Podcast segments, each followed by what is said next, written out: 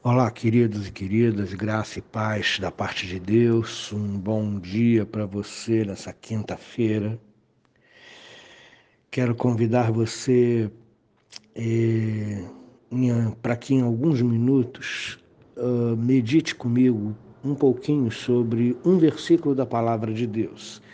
Esse versículo está na segunda carta de Paulo aos Coríntios, capítulo 7, é, verso 13, diz assim: E foi por isso que nos sentimos confortados.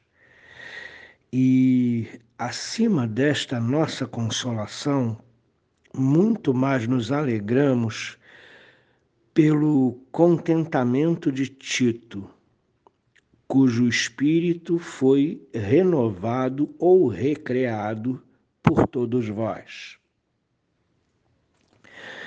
O apóstolo Paulo, ele já havia mencionado que pelos problemas que ele enfrentava em Corinto, uma grande ansiedade tomou o seu coração. Primeiro, pelo fato de saber como os coríntios estavam. Segundo, pela demora de Tito Segunda carta de Paulo aos Coríntios, capítulo 2, 13. Depois, quando Paulo encontra Tito, quando, quando Tito finalmente chega à Macedônia, Paulo demonstrou o consolo e a alegria que invadiu o seu coração pela chegada de Tito. Versos 6 e 7 desse capítulo, desse capítulo 7 de 2 Coríntios. E agora, nesse versículo 13, Paulo fornece mais informações sobre o companheiro de trabalho, sobre Tito.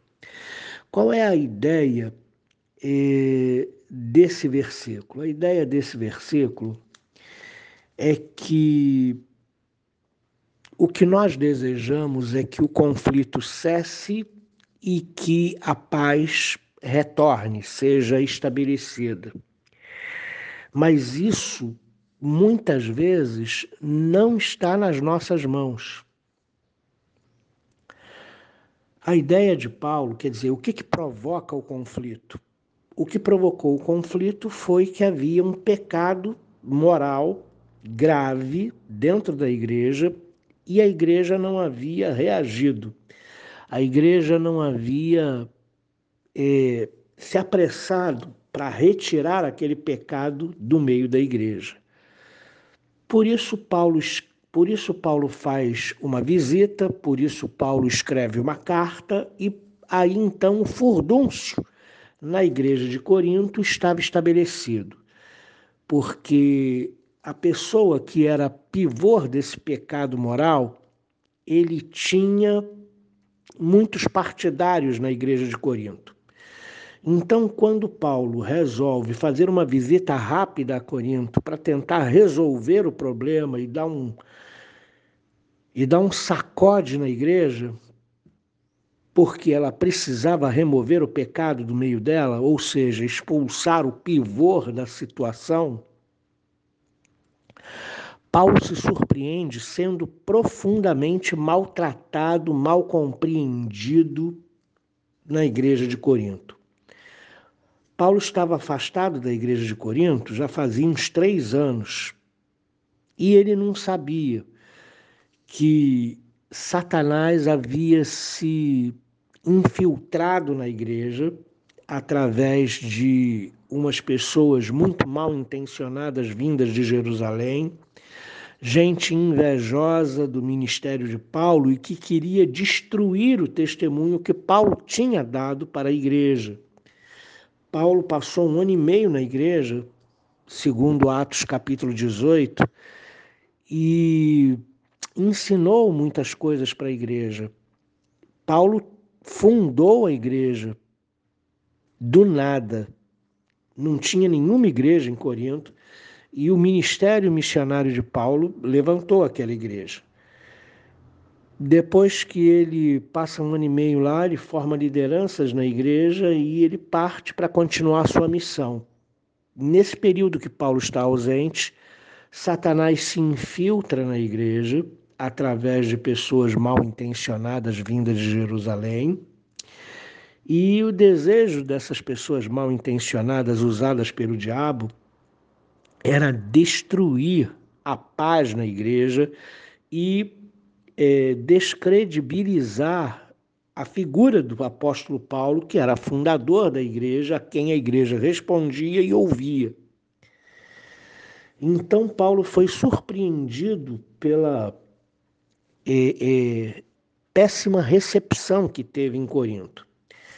Aí, Paulo então sai de Corinto, magoado, e escreve a carta reprovadora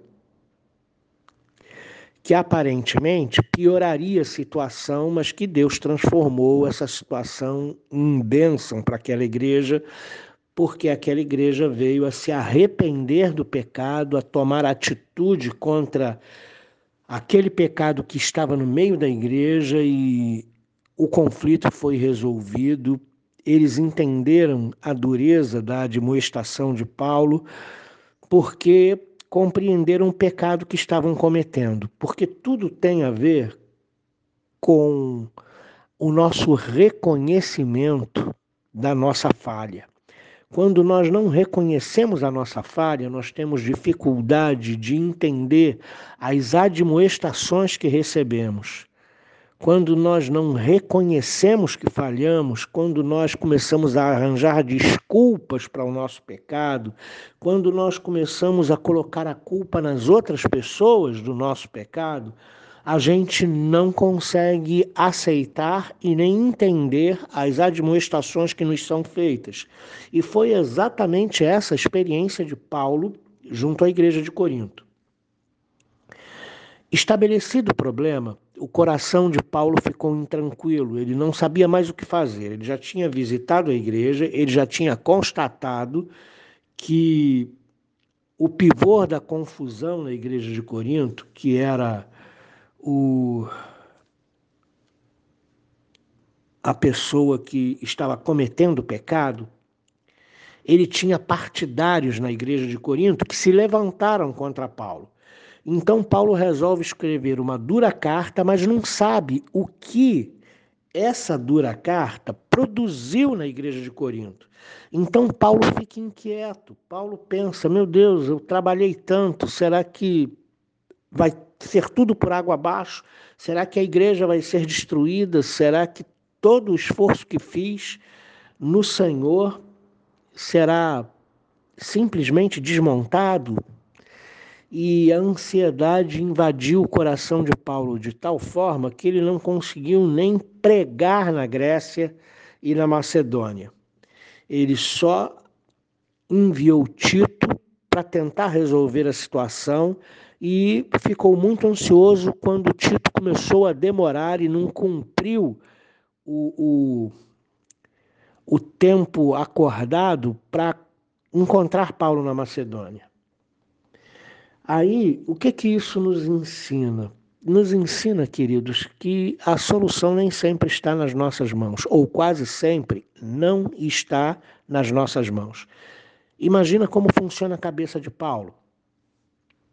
Ele é o pai espiritual da igreja, ele fundou a igreja, ele tem um laço de intimidade com a igreja muito grande.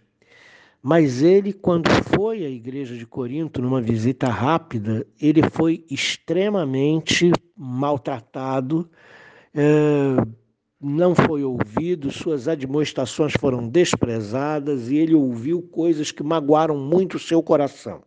Agora imagina a cabeça de Paulo quando manda o seu filho espiritual, que é Tito, um moço novo, para é, tentar resolver a situação e verificar qual é exatamente a posição da igreja de Corinto. Entenda bem, se Paulo, que era o fundador da igreja, que era o pai espiritual da igreja, não foi bem recebido lá e não conseguiu resolver o problema, e precisou voltar, e quando voltou, voltou magoado e escreveu uma carta reprovadora, Imagina a cabeça de Paulo pensando: será que eles vão ouvir Tito? Será que eles vão recebê-lo bem? Será que eles vão maltratá-lo como me maltrataram? Então, muitas coisas estavam no coração de Paulo. Mas, para surpresa de Paulo, Tito retorna à Macedônia com boas notícias e isso traz uma consolação, um conforto, um alívio, uma paz ao coração de Paulo muito grande. E eu chamo a sua atenção para perceber que às vezes a gente pensa que a solução está nas nossas mãos, tendo em vista a experiência que temos, tendo em vista a caminhada com Deus que temos, tendo em vista o tempo que nós temos de, de crente, a vivência da igreja, a gente pensa que os problemas podem ser resolvidos por nós. Mas Deus, ele é quem resolve o problema e ele usa quem ele quer. Paulo não conseguiu nada, nem visitando a igreja, nem escrevendo uma carta dura à igreja. Mas Tito, quando chegou lá, foi muito bem recebido, foi ouvido, conseguiu resolver e equacionar a situação. E quando volta para o apóstolo, ele não só traz notícias que aliviam o coração de Paulo, mas Paulo vê o brilho nos olhos de Tito porque Deus o usou. Deus o usou profundamente na igreja de Corinto e o coração de Tito ficou super consolado e super alegre por conta dessa situação. E a alegria de Tito também contribuiu para a alegria do apóstolo Paulo em ver que seu filho cresceu e que aprendeu direitinho o que ele havia ensinado e conseguiu equacionar o problema na igreja de Corinto. Queridos, os problemas são resolvidos por Deus. E Deus tem a sua maneira de resolver os problemas. Mas na nossa mente, nós pensamos: Fulano pode resolver o problema, eu posso resolver o problema, o pastor pode resolver o problema, mas Deus usa quem Ele quer. E desta vez, aqui, nesse versículo 13, ele usou Tito. Foi a missão mais importante que Tito recebeu Tito sempre estava com Paulo, com Barnabé, sempre acompanhado de gente mais experiente. Essa foi a missão que Tito recebeu, que ele estava absolutamente só. A responsabilidade era toda dele. E ele se saiu muito bem. Porque Deus usa quem ele quer, não importa se seja novo, inexperiente, Deus usa quem ele quer porque é Deus é quem resolve os nossos problemas. É Deus é quem desfaz o emaranhado que às vezes é, determinados momentos da nossa vida se tornam. Então, querido, alivia a ansiedade do seu coração e confie em Deus. Se você não conseguiu resolver, Deus está resolvendo e ele usa quem ele quer. Ele usou Tito dessa vez, mas ele pode usar até alguém que seja ímpio, porque Deus é Senhor de todas as coisas. Então, acalma o teu coração, acalma a tua ansiedade, e como diz lá a primeira carta de Pedro, capítulo 5, verso 7, lance toda a sua ansiedade diante de Deus, porque é Ele que resolve o problema. É Ele que move a sua mão. É Ele quem usa pessoas absolutamente inesperadas na situação para ajudar na solução do problema. Mas a condução da resolução é Deus é quem tem. Então confie nele. Deus abençoe sua vida nessa quinta-feira, em nome de Jesus. Pai Santo, nos ajuda a confiar em Ti. Nós não somos super-homens, não temos super experiência, não somos super sábios. Nós somos pecadores, curtos na nossa visão, enxergamos pouco da situação em si, do mundo espiritual, das coisas que nos cercam, e nós precisamos muito da tua ajuda. E às vezes o Senhor resolve usar pessoas que nós não esperamos que sejam usadas como ponte de solução. Mas o Senhor usa quem quer e a solução está nas tuas mãos. E o nosso papel é confiar em Ti. Então, nos ajuda a confiar em Ti, por favor, em nome de Jesus. Amém.